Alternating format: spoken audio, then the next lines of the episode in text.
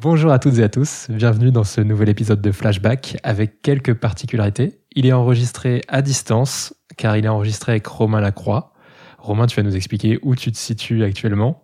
Euh, on s'est rencontré Romain dans le cadre d'une euh, conférence qui était euh, les sommets qui avait lieu fin mars. Tu étais sur scène, je, bon, voilà, j'ai écouté d'autres conférences qui m'avaient paru euh, intéressantes, plus ou moins. Et là, tu es intervenu, je me suis dit, ah ouais, j'ai bien fait de venir. Ça, c'était vraiment pas mal. Euh, il faut absolument que j'arrive à lui donner euh, le micro de flashback. Donc on s'est rencontrés, tu m'as dit, oula, mais j'ai trop de boulot en ce moment, il faut qu'on se recroise euh, un petit peu plus tard, peut-être après la rentrée. Et c'est ce qui s'est passé. Autre particularité, Julien, tu es avec nous, euh, Julien Ferrand, qui est en charge du pôle conseil Bonjour. chez Intuiti. Salut Julien, qui, euh, Salut. qui va mener l'interview avec Je moi. suis ému de faire mon premier flashback avec vous. T'es super ému, chouette. Romain, salut. Romain, tu es euh, CEO, président de, de MAPED. Tu vas expliquer précisément en plus, euh, il y a une particularité à ton poste. Quelle est cette particularité? Mais déjà, avant de commencer, quel est ton premier jour chez MAPED? Est-ce que tu t'en rappelles? Salut Quentin, salut Julien aussi que j'entends à côté et merci hein, pour cette intro, elle est, euh, elle, elle me touche. C'est une sacrée mise sous pression et euh, Oui, tu peux pas te rater. très content, très, très, très content de très content de vous euh, de vous parler et de participer à, ce- à cet événement moi qui que je trouve qui m'honore.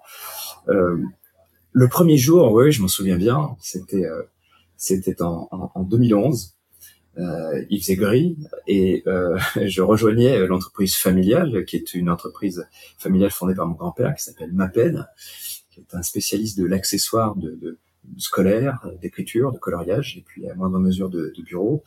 Et je m'en souviens bien parce que euh, je venais euh, de- d'expériences à l'étranger, euh, à Londres notamment et en Suisse.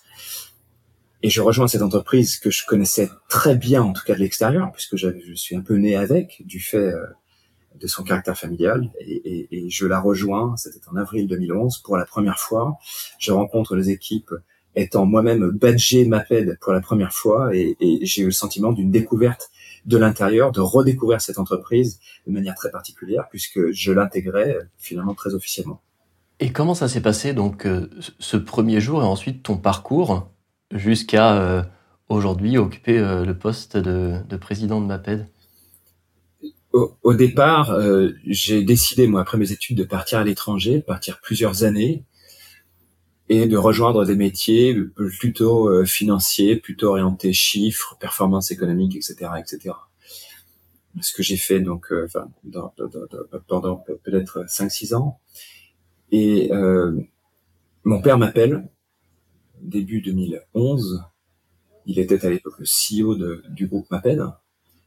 Et il me dit, euh, on doit monter une filiale, on doit créer une filiale en Inde avec un partenaire distributeur. On va créer une joint venture et on a un problème. C'est qu'on a fait un, appel à candidature chez Maped et il se trouve qu'on n'a pas trouvé de candidat ou de candidate qui était motivé pour partir en Inde. Est-ce que ça t'intéresse? Et je connaissais pas l'Inde et je me suis dit que c'était un, c'était une manière euh, euh, assez, euh, assez pertinente de découvrir cette entreprise depuis l'étranger, en tout cas de découvrir le groupe m'appelle depuis l'étranger avec une expérience dans un pays moi que je trouvais fascinant sans pour autant le connaître. Et donc j'ai répondu assez immédiatement oui et je crois que le lendemain j'ai donné ma démission alors que je l'avais pas ou peut-être le surlendemain, je ne pas ré- ré- réécrire l'histoire. Mais j'ai trouvé euh, j'ai trouvé l'idée euh, sexy et, et euh, je suis parti très vite en Inde après avoir intégré en réalité le groupe ici à Annecy ou à Argonnet, même juste à côté d'Annecy. Après avoir fait quelques premiers jours en avril 2011 chez Maped en France, je suis parti au mois de mai en Inde pour y habiter le temps d'un an et demi et de, de commencer euh, mon aventure Maped depuis la, la ville de Mumbai. Sacrée manière de rejoindre l'entreprise familiale. Euh, à la suite de ça, euh, du coup, euh, retour en France où tu as continué un peu tes, tes pérégrinations internationales avec MAPED. Et exactement, euh, je pars en Inde pendant un an et demi. À mon arrivée, je me rends compte que notre partenaire distributeur, lui, a, a l'habitude de faire des allers-retours en Chine, n'est pas complètement disponible pour, pour qu'on puisse travailler ensemble. Et à un moment donné, je lui demande de clarifier. Il se fait pas ça tout de suite. Et puis le 27 septembre 2011, je me souviens bien, parce c'est l'anniversaire de mon frère Antoine. il me dit, écoute, euh, en fait, on va pas créer de joint venture. Euh, moi, je fais des allers-retours en Chine et je te le dis en toute transparence, c'est pour remplacer la marque Maped par une autre marque que je vais gérer. Et donc, maintenant, Maped, c'est ton projet. Et, et, je vous souhaite bien du courage à toi et à ton équipe. Il se trouve que j'étais seul en Inde parce que je connais le réseau de distribution, etc., etc. Et en réalité, il nous l'a quand même un peu mise à l'envers. et je, je, on, on, a, on a pris ça non pas comme un jeu parce qu'on s'est retrouvé un peu étourdi euh, à cette annonce, mais on est parvenu avec une équipe sur place d'une compétence assez rare et en plus de ça d'une gentillesse, d'une gentillesse folle. Euh, nous sommes parvenus assez rapidement à retourner la situation qui a favorisé qu'en 2013, alors que l'équipe qui était peut-être constituée de 15 à 20 personnes en 2013 euh, et qui a atteint jusque avant Covid quasiment 90, 92 personnes, collaborateurs, collaboratrices sur place, va favoriser qu'en 2013, je puisse, moi, partir, rentrer en France pour euh, reprendre le, le, disons, la, la, direction ou le management d'un certain nombre de filiales qui n'étaient pas en pleine forme du côté du groupe MAPED, tout en suivant et en me déplaçant euh, euh, en Inde quand cela était nécessaire. Mais en 2013, je rentre et donc je m'occupe, en plus de l'Inde à distance, de la Grèce, autour de laquelle on avait une forme d'incendie avec un, un, un, un, responsable de filiale qui ne fonctionnait pas du tout, qui tenait pas la route, qui en plus de ça avait des attitudes parfois un peu violentes avec euh, avec notre personnel. Et, donc quand on a découvert ça, ben, il a fallu bien sûr s'en séparer et, et, reprendre la structure. En plus du Mexique et puis euh, petit à petit d'autres pays, le Brésil, l'Argentine en 2015, 2016, 2017, etc. Euh, avec donc une construction depuis la France autour du développement international euh, de l'entreprise, là où mon frère Antoine, qui était rentré deux ans plus tôt, lui, s'occupait principalement de l'Europe, puis intégrant le Moyen-Orient, puis l'Afrique. Et c'est comme ça que nous avons nous-mêmes constitué ou posé un peu les jalons euh, de notre assise internationale entre d'un côté les Amériques et l'Asie pour moi et pour euh, Antoine, la France, l'Europe, le Moyen-Orient et l'Afrique. Et j'aimerais bien que tu nous parles un petit peu aussi de, de votre organisation euh, à Antoine et toi, qui est quand même assez singulière, sur, euh, bah, sur votre organisation, sur la, la, gouvernance justement de cette entreprise MAPED. On a, on a une particularité, euh, c'est d'abord nous sommes trois frères, euh, avec un petit frère qui s'appelle Jérémy, qui habite au Canada, et deux frères associés au dessin de, de l'entreprise. Cette entreprise, elle a été dirigée par Jacques, Lacroix, qui est notre père, depuis le milieu des années 80 jusqu'à 2018.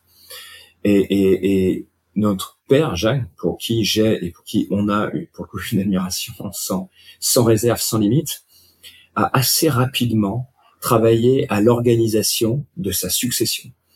Et je veux dire que depuis le début des années 2010, il y pense, il y a pensé, puis il nous y a associés jusqu'à ce qu'il nous dise en 2018, moi les gars, j'y vais c'est-à-dire que je n'assure plus de direction opérationnelle, je reste président du conseil d'administration, et donc il est par cette voix très informée de ce que nous faisons.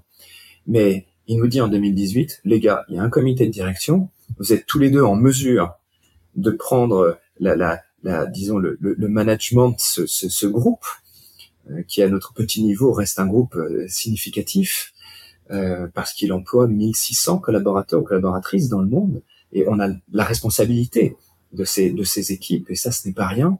Mais il nous dit ça en 2018, il nous dit, moi, je vois un mode d'organisation qui ne me semble pas inintéressant, c'est que tous les deux, vous dirigiez de manière alternée ce groupe avec un président, donc, qui est devenu, euh, Antoine est devenu président en 2018 jusqu'à 2021, moi-même directeur général, et une alternance en 2021, donc tout cela le temps de trois ans. Donc c'est la raison pour laquelle j'ai la chance de représenter le groupe MAPED, dans sa présidence depuis le mois de novembre 2021. Quelle va être la répartition des rôles actuels? Alors, on se, on se partage, on se partage des périmètres commerciaux tels que je les ai évoqués, c'est-à-dire que Antoine a France, Europe, Moyen-Orient, Afrique, c'est-à-dire IMIA, Europe, Middle East and Africa, et moi, je m'occupe d'un point de vue du développement commercial des Amériques et de l'Asie. Ça, ça ne bouge pas, ça ne change pas. Nous nous partageons par ailleurs les responsabilités du comité de direction. Antoine a la responsabilité, disons, des produits avec la R&D et le marketing, et moi plutôt des process et opérations. Je pense évidemment à l'industrie, mais également à la supply chain, les achats, la qualité, la RSE. Et par ailleurs, nous nous partageons l'ARH et la finance. C'est-à-dire que le président prend la ressource humaine et prend la finance de manière à être à proximité euh, de, de l'information RH et de l'information économique et financière. Et enfin, on se dit qu'il faut une tête pour diriger, il faut à un moment donné que quelqu'un puisse prendre le lead, puis prendre le devant sur des décisions qui sont des décisions impactantes. Et on pense évidemment aux questions d'acquisition. On est candidat, ou l'entreprise est candidate au rachat d'entreprise depuis quelques années. On a ciblé pas mal de, de, d'entreprises qui pouvaient euh, revenir sous le giron de peine. On se dit que c'est le président, en lien avec euh, le conseil d'administration, qui prend la, décision en dernier ressort, si vous voulez. D'accord. On sait que la bienveillance, c'est pas forcément un truc qui est toujours partagé par tout le monde. Et donc, quand il y a lieu à avoir de la jalousie, bah, la jalousie, elle arrive. J'imagine, euh, comme euh, il peut y avoir de la jalousie euh, des fils ou filles, entre guillemets, à papa chanteur ou chanteuse ou artiste, etc., ça a dû aussi te toucher. Tu, je sais pas si tu l'entends parfois, où les gens juste osent pas t'en parler, ou osent pas en parler à Antoine, ou au contraire, ils osent le faire.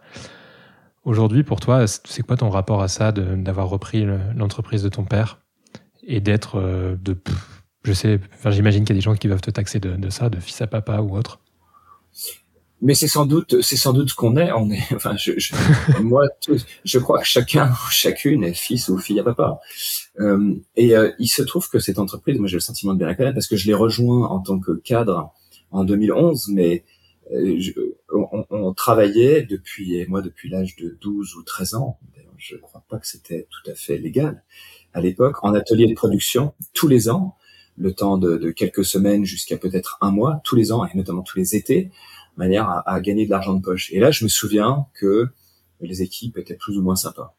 Et là, effectivement, la notion de fils à papa, elle était, elle était très forte. Bon, est-ce que pour autant il y a eu des violences, euh, des intimidations, etc. Je m'en souviens plus, donc ça veut dire que sans doute pas. Aujourd'hui, les équipes sont, euh, sont, sont, sont tout à fait bienveillantes vis-à-vis de nous parce que je crois qu'elles comprennent que notre génération, pas nécessairement Antoine et moi, mais notre génération de, de, de, de quarantenaires, une génération qui ne manage plus de la même manière, qui a tendance à plus écouter, qui a tendance à plus s'associer et qui cherche à davantage reconnaître. Donc euh, je ne crois pas avoir été victime de, de, de, de cette de cette euh, de cette forme de malveillance et moi j'ai le sentiment que en interne on me sourit euh, quand je souris et on me fait la gueule quand je fais la gueule donc euh, je crois que c'est je crois que c'est assez juste c'est assez fair je me sens pas du tout moi pas du tout lésé vis-à-vis de cette condition de fils à papa que je suis et que j'assume tu l'as super bien expliqué, Romain. Mapet, c'est une entreprise française qui est résolument tournée vers l'international.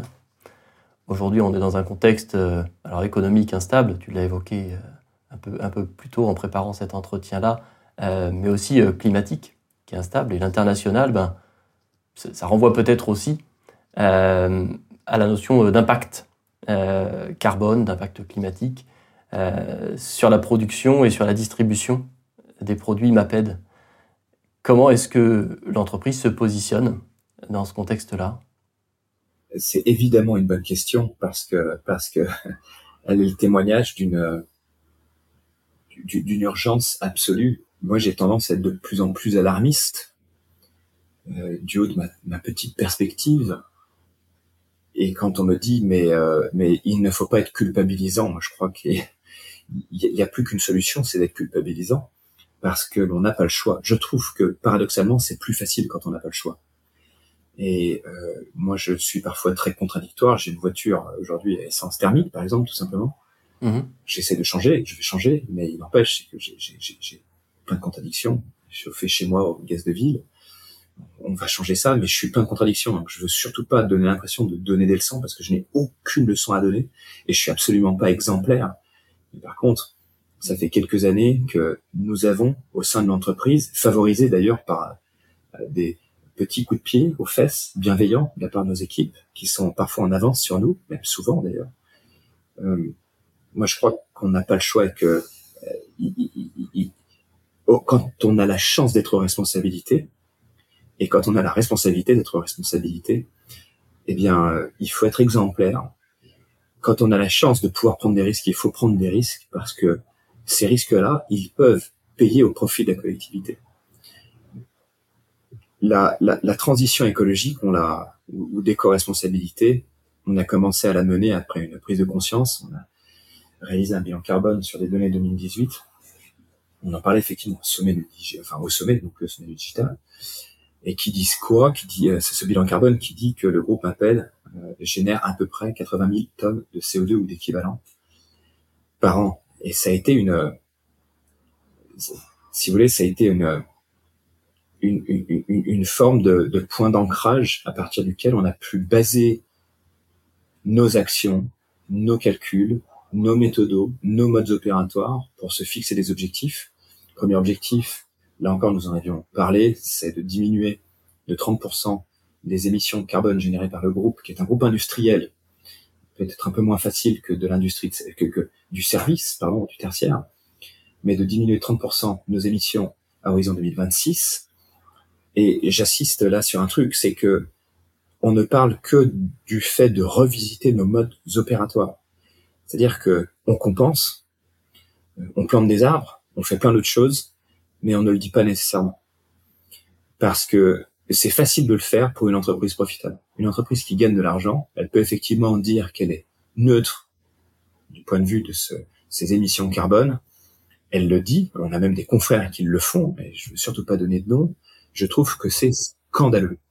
C'est scandaleux parce que c'est une manière de s'acheter une, conscience. C'est une manière de rassurer un public qui est pas toujours, euh, qui a pas toujours complètement l'information ou qui n'arrive pas complètement à la percuter.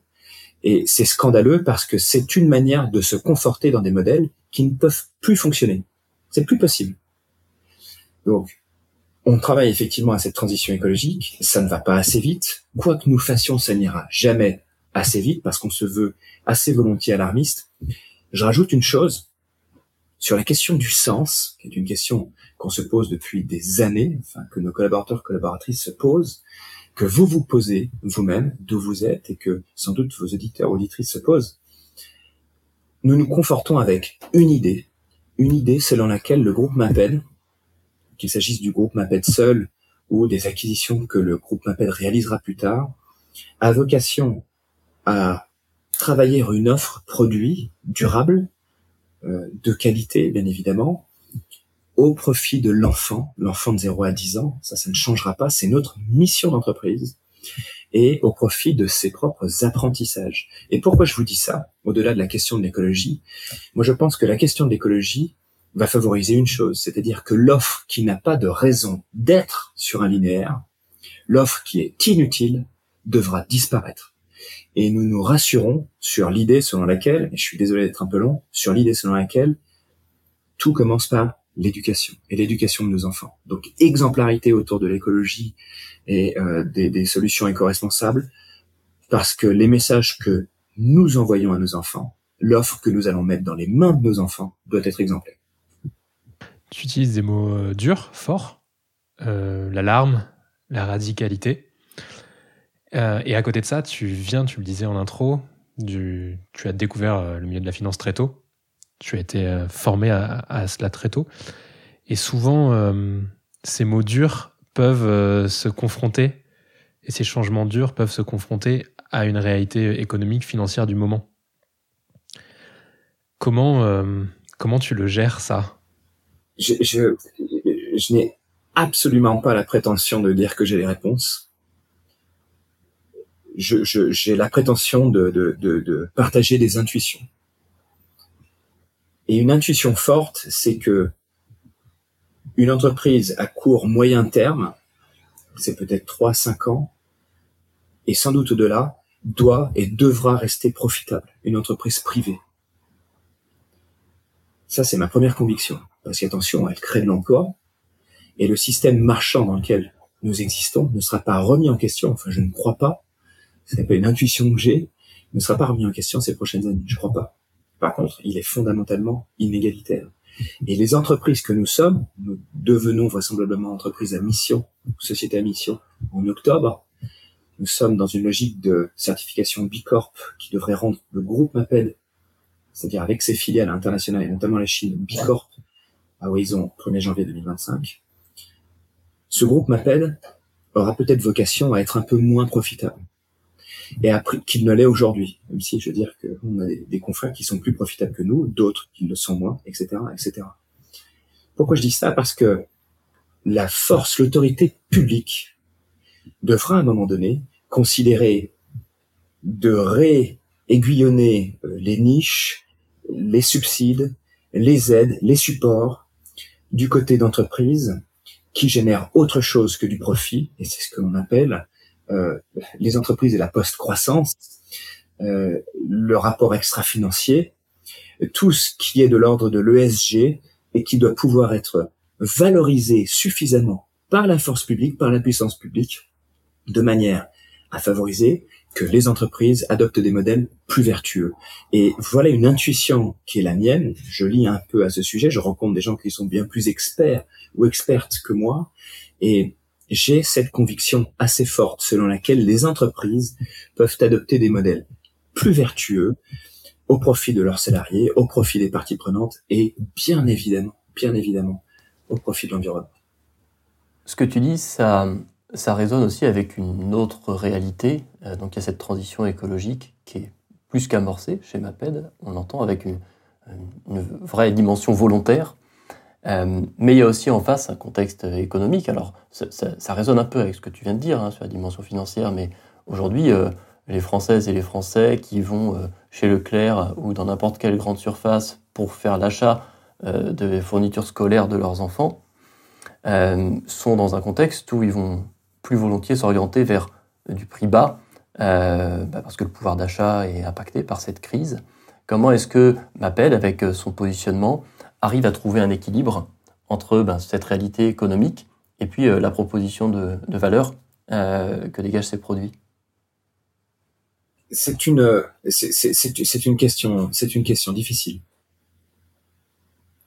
C'est une question difficile parce que toute la question est de savoir, à partir d'un d'un profit de 100, euh, est-ce qu'il est suffisant, quand ma pète fait 100, est-ce qu'il est suffisant qu'elle fasse 90 ou 95, donc qu'elle qu'elle mette de côté 5 ou 10 au profit de causes qui sont des causes réarbitrées euh, en lien peut-être avec la mission de l'entreprise.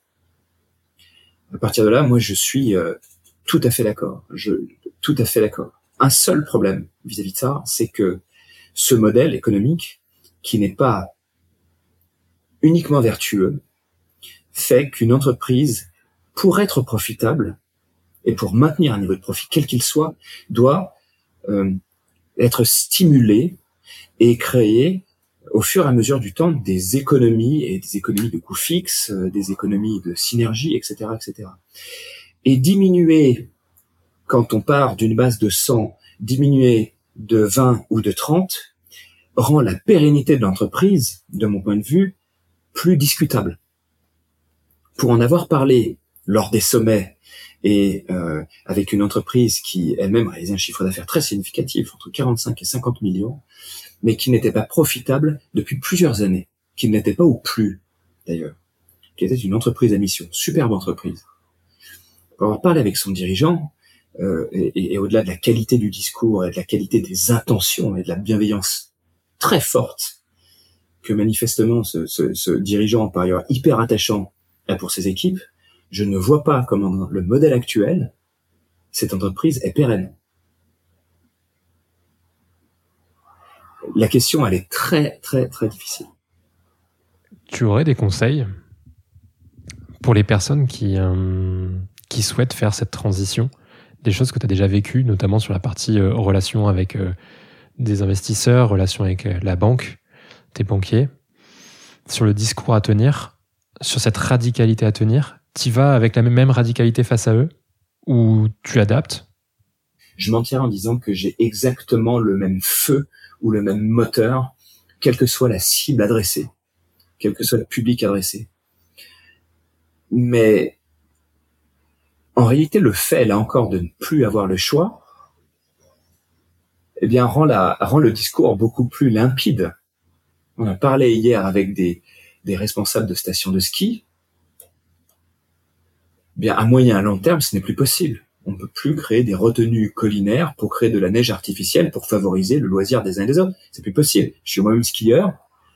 Je, je deviens croyant quand je suis à la montagne. C'est le lieu dans lequel je me ressource, si vous voulez. Ça me fait mal. Mais si nous ne sommes pas en mesure de, de, d'abdiquer au détriment de notre propre confort individuel, on est mort. On est mort. Ce n'est plus possible.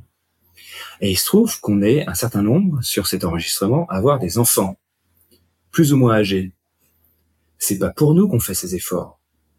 C'est pas grave de plus pouvoir faire de ski de piste, on fait du ski de rando. C'est pas pour nous qu'on fait ces efforts. C'est pour nos enfants.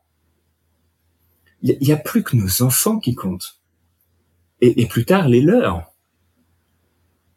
Donc, euh, les intermédiaires financiers dont vous parlez, qui ont souvent mauvaise ou très mauvaise presse, moi je veux dire qu'ils nous aident parce que euh, ils nous financent, ce sont des partenaires aujourd'hui, et ils nous financent dans nos stratégies, notamment de diversification. Ils nous aident. En plus de ça, ils nous donnent des conseils parce que ce sont des gens qui sont de très bon calibre et qui comprennent parfaitement ces enjeux et qui vivent la contradiction peut-être encore plus difficilement que nous la vivons nous-mêmes. Mais eux-mêmes vous imposent désormais des critères ESG, voire des covenants ESG. Bien sûr que ça va pas assez vite et bien évidemment qu'ils sont pas suffisamment eux-mêmes euh, euh, à la manœuvre pour changer le système auquel ils appartiennent et qui les rémunère. Mais c'est lancé. Quand on a aujourd'hui des distributeurs qui nous disent, et notamment les distributeurs qui adressent une population militante ou très militante, qui nous disent vos produits sont chouettes, vous faites des efforts et ça se voit. Vous enlevez des coques PVC. On n'a plus de coques PVC chez nous. Super. C'est des dizaines de millions de produits qui, en 2022, sous blisterisation, ont vu leur coque PVC supprimée. Ça, ça fait partie des efforts qui nous permettent de, d'atteindre les moins 30% à horizon 2026. Je me dis, c'est super, continuez ces efforts, mais vos produits viennent de Chine. Et donc, on les prend pas. On ne les liste pas. Aucune chance. OK? La révolution, ou l'évolution qui est une révolution, donc avec un R, elle est lancée. Tu ne cherches pas d'excuses, Romain. je, te, partage ça euh, en on parce que euh, parfois on peut avoir ces retours avec les intervenants derrière en leur disant Ah bah là on vous a trouvé un peu comme ci, un peu comme ça. Honnêtement, tu ne cherches pas d'excuses. C'est facile pour un dirigeant de dire non mais je peux pas le faire parce que les financiers derrière m'accompagnent pas ou il y a un discours qui est difficile à tenir, on doit faire étape par étape. Euh, bravo pour ça. C'est pas une question, c'est juste une, remarque. Merci, merci. Mais, peut-être juste un commentaire. Merci beaucoup parce que si en plus c'est dit avec avec euh, sincérité, ça, me touche évidemment. moi, je vis très confortablement et euh, j'ai une chance, c'est que dans deux ans, je ne suis plus là. Je suis plus le président. Donc je peux prendre des coups pendant trois ans et puis derrière je peux euh, mettre un petit peu de glace euh, vraisemblablement pendant trois ans. Donc je peux, on peut prendre des coups. Mais la question c'est non pas ce que dira l'histoire, parce que moi qu'on retienne mon nom, mon prénom ou autre chose, ça je peux vous dire que ça ne me fait ni chaud ni froid. Mais la question est de savoir ce que l'un ou l'autre aura fait au moment où il avait les moyens de le faire. Et ça, c'est vachement important. Autant je pense que le pouvoir corrompt à moyen ou long terme, et c'est pour ça que je, valorise drôlement cette idée de n'être aux commandes, et Dieu sait que je suis pas seul pendant trois ans, parce que ça nous permet d'actionner un certain nombre de leviers comme Antoine avait pu le faire entre 2018 et 2021. Mais le pouvoir corrompt, donc il faut pas trop le garder. Et ensuite, je vous dis que je vis de manière très confortable, mais quand je vois mes enfants arriver à jouer dans la nature, il leur faut euh, un étang, des pierres, c'est pas Zola, hein, mais euh, se, se marrer avec des, des, des, outils, des accessoires ou n'importe quoi trouvé dans la nature, des jeux jouets cassés, euh, des têtes de, de, de, de, Transformers découpées, etc., etc. Je me dis que je me dis qu'ils sont surprotégés, ils sont surgâtés, ils sont sur tout et ne demandent même pas ce niveau de confort. Et c'est eux qui comptent, ce sont eux qui comptent. Donc, euh, je me sens pas du tout moi-même, si vous voulez, révolutionnaire dans ma manière de faire. On est amené à perdre du confort Et tant mieux, et tant mieux. Peut-être qu'on arrêtera de regarder le téléphone portable, de revivre un petit peu euh, ensemble, de se regarder dans les yeux, ce qu'on peut pas faire aujourd'hui, je le regrette évidemment. Mais ça y est, de renouer des rapports qui sont des rapports naturels. La nature a tout compris avant nous. Désolé, je sais pas être révolutionnaire, mais c'est fondamentalement ce que je pense. Et ce qui renvoie, je trouve assez bien euh, à cet article qui est paru au, mois de juillet dans la presse régionale, dans Bref Écho, et qui titre une de tes citations où tu dis il faut redonner le pouvoir aux enfants de changer le monde avec leurs mains. voilà une, belle manière de faire une transition vers le deuxième volet euh, de notre flashback et de revenir à des sujets qui intéressent aussi notre audience, euh, qui sont les sujets lors du marketing et de l'expérience client. Euh, effectivement, votre cible, ce sont les enfants de 0 à 10 ans. Je crois que c'est comme ça que tu l'as défini, mais tu vas me corriger si je me trompe.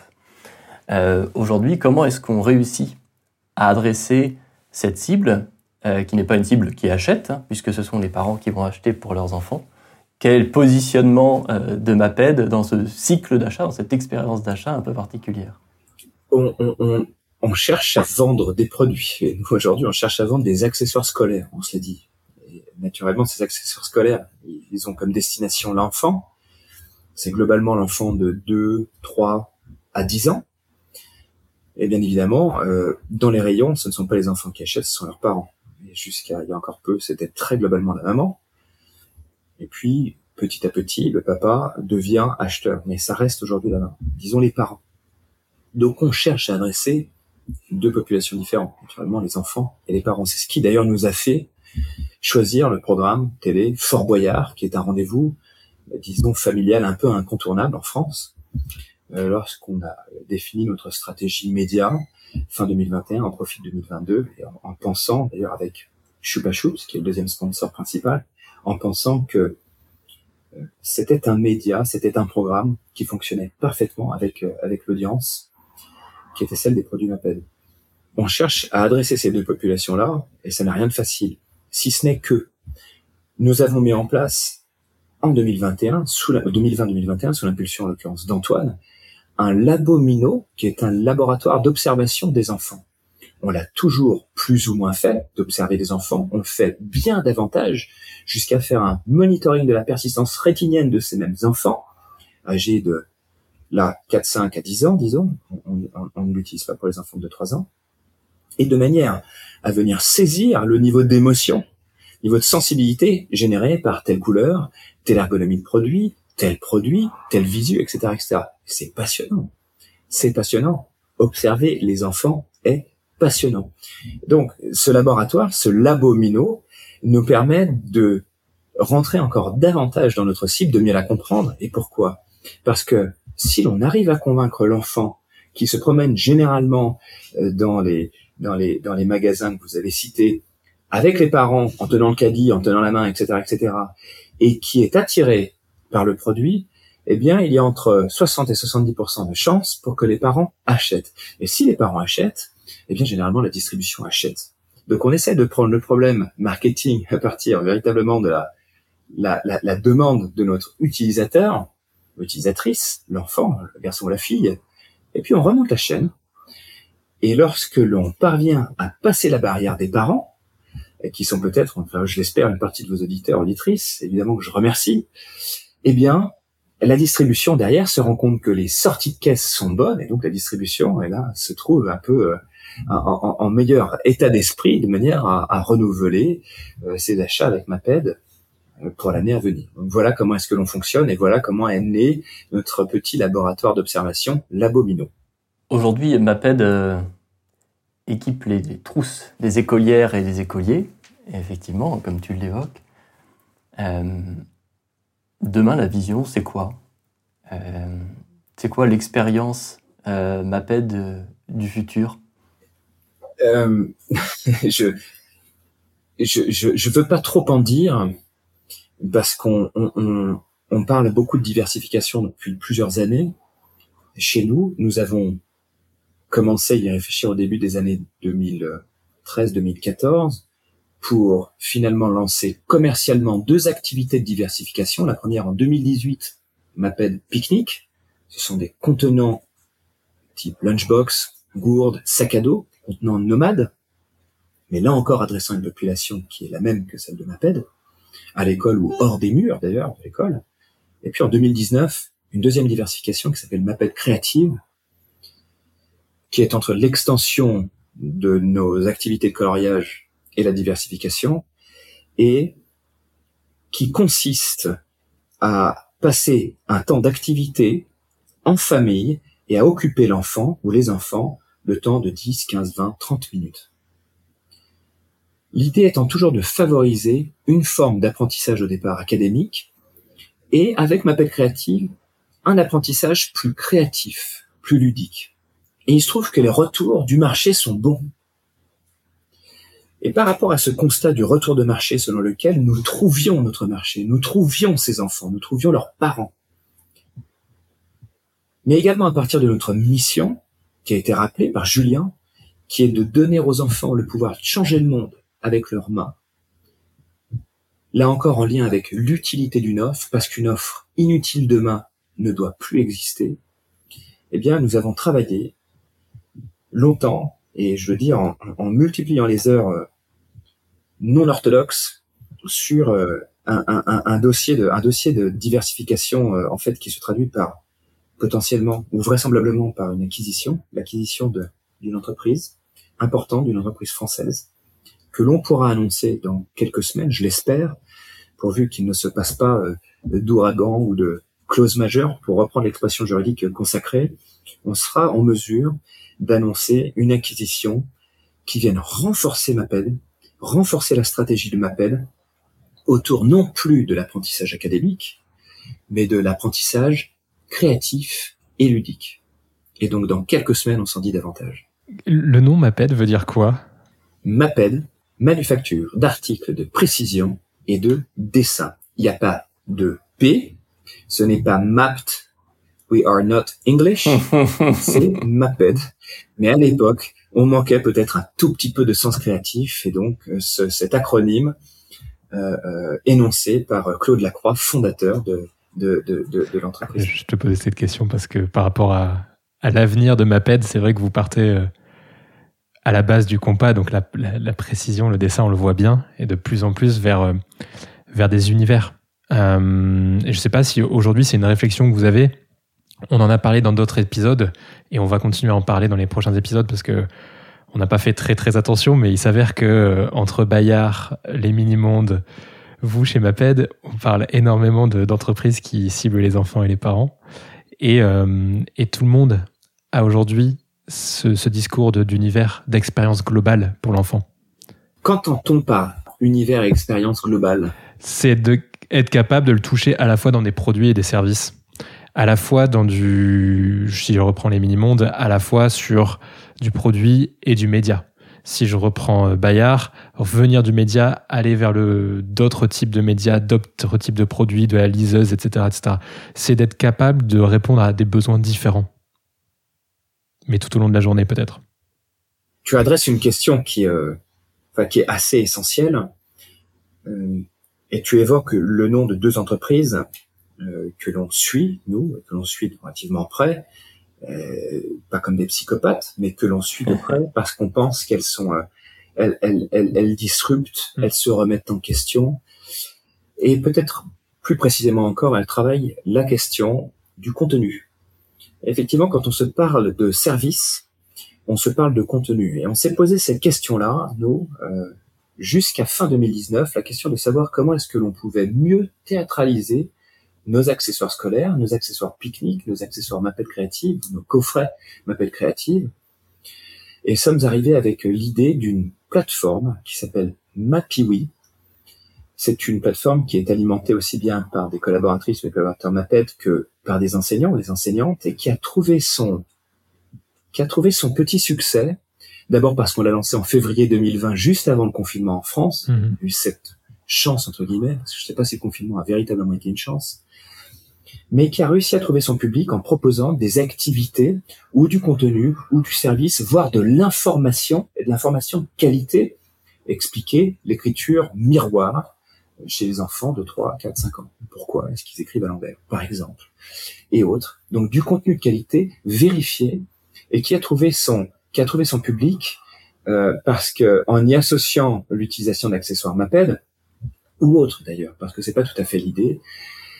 L'idée a été de d'essayer de fidéliser des, des, des publics qui, qui nous sont chers et, qui, qui continueront, on l'espère, autour d'une information de choix vérifiée, vérifiable, ludique et au profit de l'activité. Et là, on s'est dit qu'on touchait quelque chose d'intéressant qui était de l'ordre du service.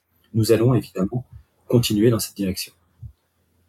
Je trouve que c'est intéressant ce que tu dis parce que ça renvoie aussi à l'absolue nécessité de, de formaliser euh, la mission d'une entreprise. Alors c'est différent d'être une entreprise à mission, c'est encore une autre promesse.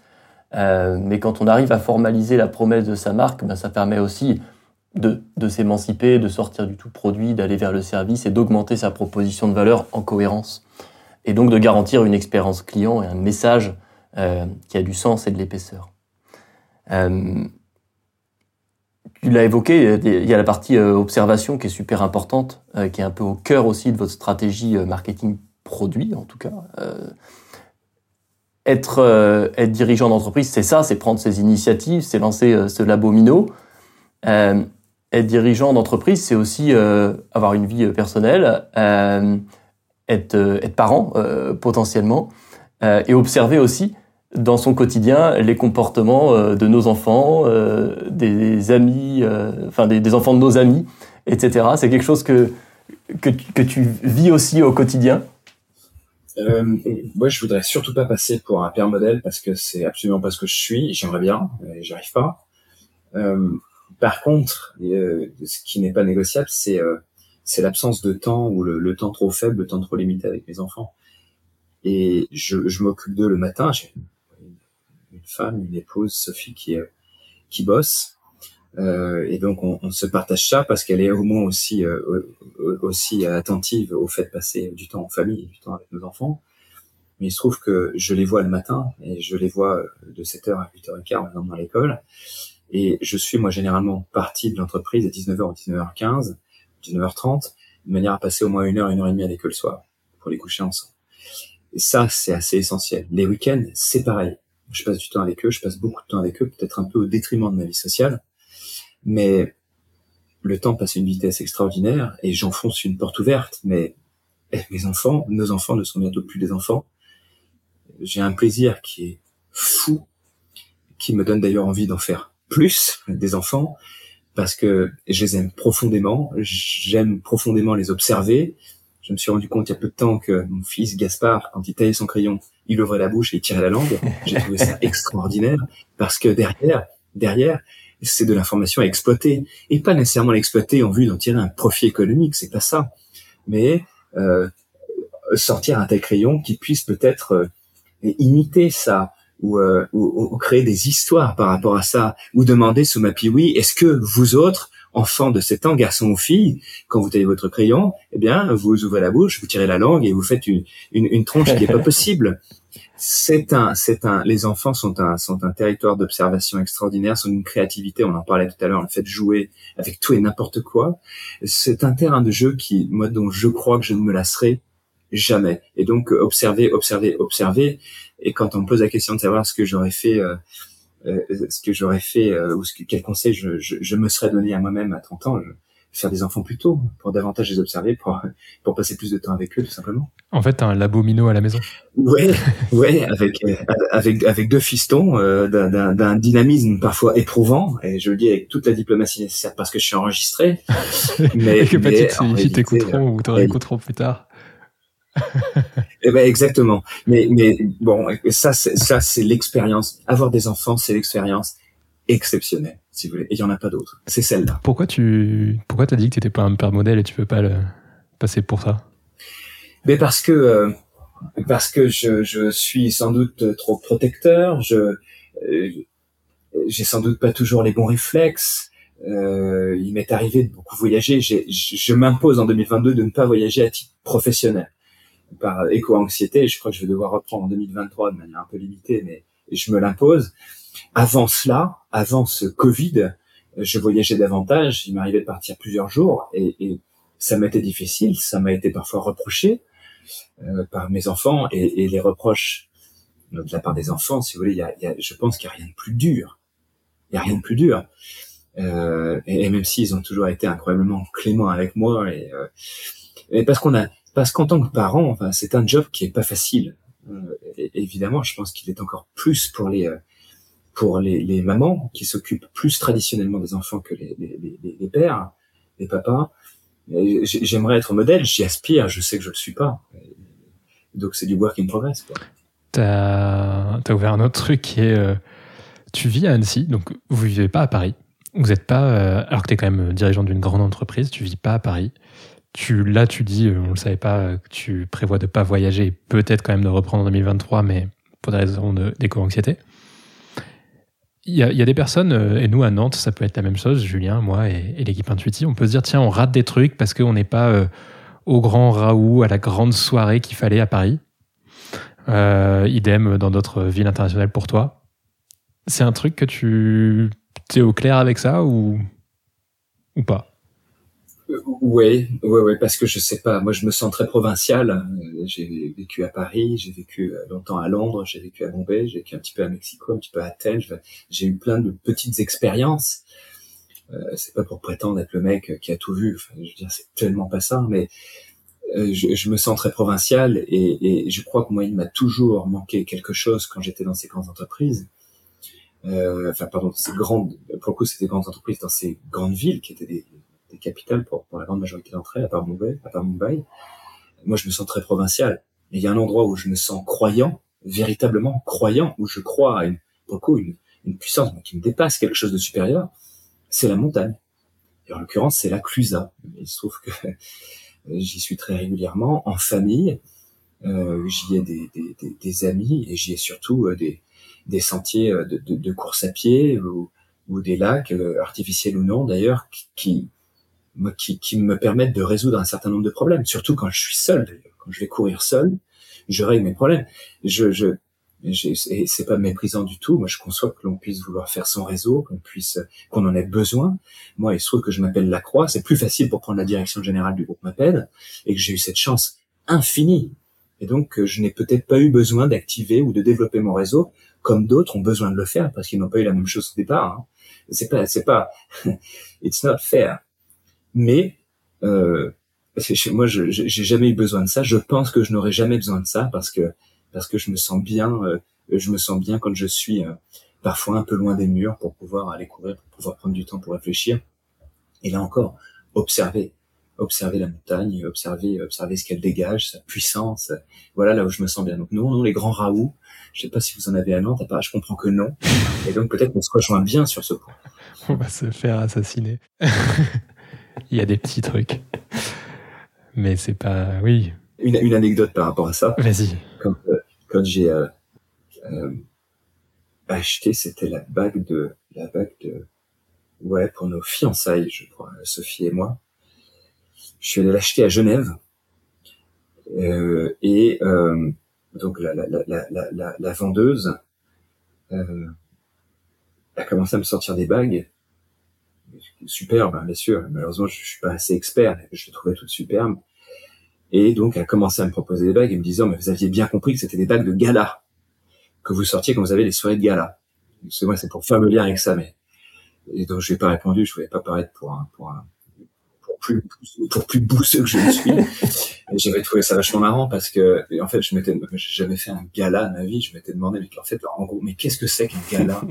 et je savais même pas répondre à cette question, donc, euh, c'est un magazine. J'étais de bague de gala. J'ai demandé, et et ça aurait pu, ça aurait pu. Et donc, j'ai proposé de me montrer des bacs qui étaient autres que gala.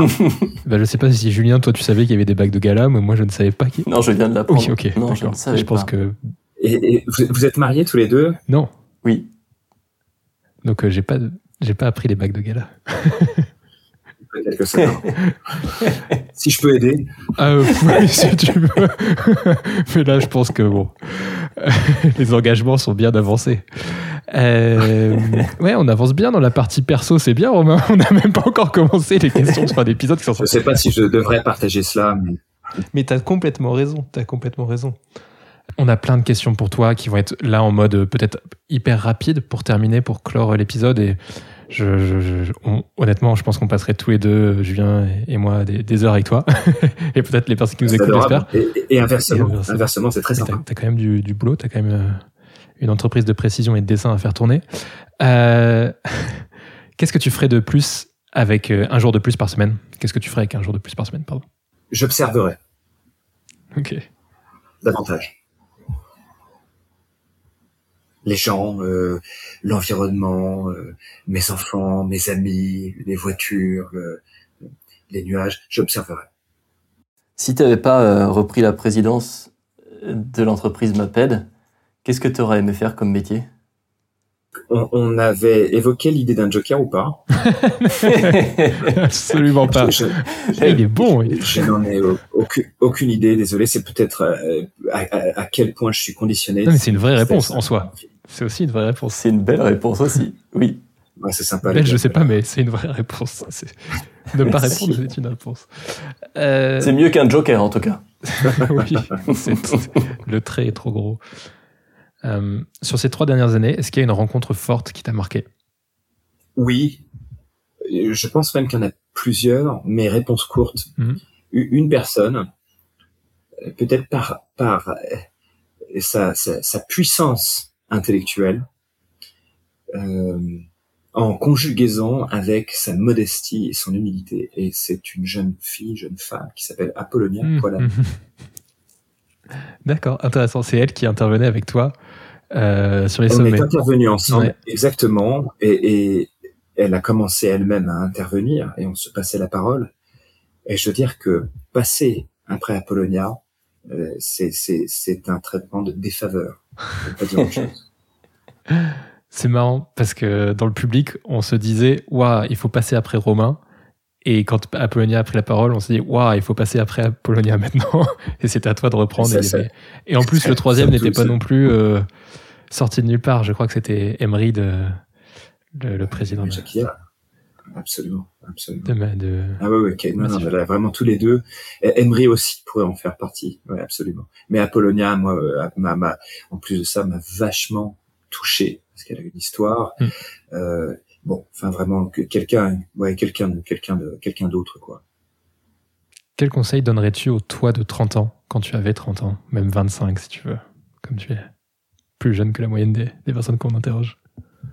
Euh, tout à l'heure, je parlais de l'idée d'avoir des enfants plus tôt. Euh, J'aime bien cette idée, mais elle est aussi dans une logique là de de, de, de profiter et de profiter de choses simples.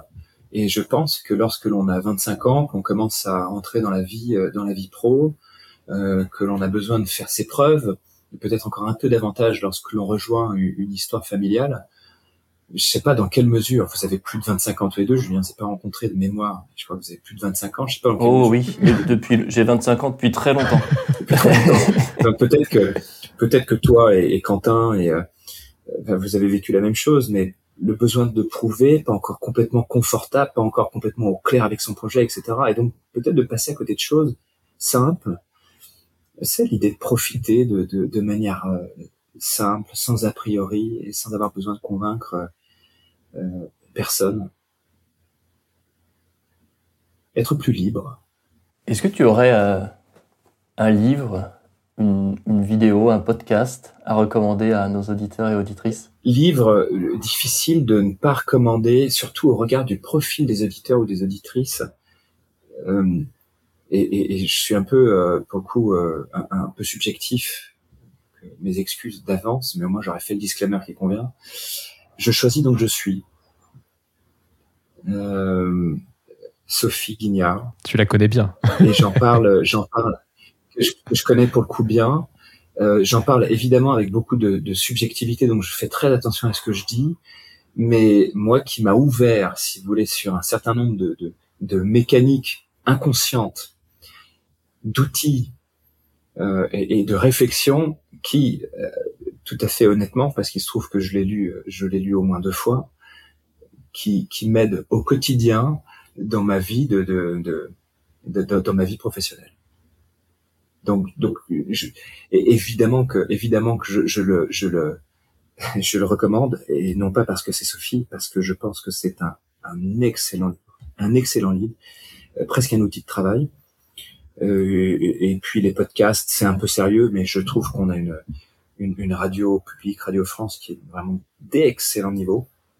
Alors parfois un peu orienté, faut le savoir, orienté politiquement dans son message social sociétal, faut le savoir, mais d'un tel niveau que, que, que, que il faut absolument, il faut absolument et, et, écouter, générer de l'audience, parce que parce que tout ou presque, tout ou presque est bon. Romain, merci mille fois. Est-ce que tu as une dernière chose que tu veux ajouter, une remarque sur la façon dont cet épisode s'est déroulé? Je vous trouve euh, tous les deux, je vous trouve très bons. Euh, je, je, je, trouve l'état d'esprit et le, la, la, le ton édito euh, très sympa. Il se trouve que j'en avais quand même écouté un petit peu quelques-uns avant, de manière à être certain de paraître pour euh, un peu décalé, etc. Et, et sincèrement, sinon je ne le dirais pas, beaucoup de plaisir à vous avoir parlé un petit peu aujourd'hui, à l'avoir préparé un petit peu avec vous, avec Chris, qui était qui a été une cheville ouvrière. Et, et je vous souhaite quoi? Euh, Évidemment longue vie, évidemment de revenir nous voir mmh. à Annecy ou dans la région, au sommet ou autre. Euh, et, et, on aura vraiment plaisir, soit vous faire visiter notre manufacture de gomme ici, soit nos bureaux. Euh, notre labomino, etc. où vous êtes les bienvenus à tout moment, mais de la même manière que vos éditeurs auditrices. Bah, merci. Je ne sais pas trop si ça se fait de se lancer des fleurs sur un podcast. À chaque fois, c'est une remarque que je, que je faisais avec Jean-Michel avant en disant, mais on se lance trop de fleurs, c'est trop dans l'hyperbole, etc. Mais euh, non, euh, merci Romain. Merci beaucoup. Je pense que pour faire des bons podcasts, il faut aussi des bons intervieweurs. Interviewés, pardon. lapsus. ouais, mais qui en dit, qui en dit sur les intervieweurs. Un grand merci à vous, messieurs. C'était un super moment. C'était un grand plaisir. Merci, Romain. Flashback est un podcast produit par l'agence Intuiti. N'hésitez pas à enregistrer le podcast dans vos favoris et même, soyons fous, à le noter 5 étoiles sur toutes les plateformes d'écoute. Vous en voulez plus? Inscrivez-vous à notre newsletter Decrypt avec 3i pour être tenu au courant de nos prochains épisodes. Et en bonus, vous y trouverez toute l'actualité pour mener à bien vos stratégies marketing et expérience client. Un grand merci à toute l'équipe derrière ce podcast. Chris Bénévent est à la production, Agathe Contier au montage, Aurélie Gamero, Flavie Chauviré à l'écriture, Julien Ferrand, Quentin Franck et moi-même, Jeanne Zawadzki, à l'interview. Et oui, je fais la conclusion parce que sinon tout le monde écorche mon nom. N'hésitez pas à nous contacter pour tous vos besoins en accompagnement, acquisition, refonte, strat média, podcast, et à nous laisser votre avis. Vous n'imaginez pas à quel point ça nous fait plaisir. À très vite!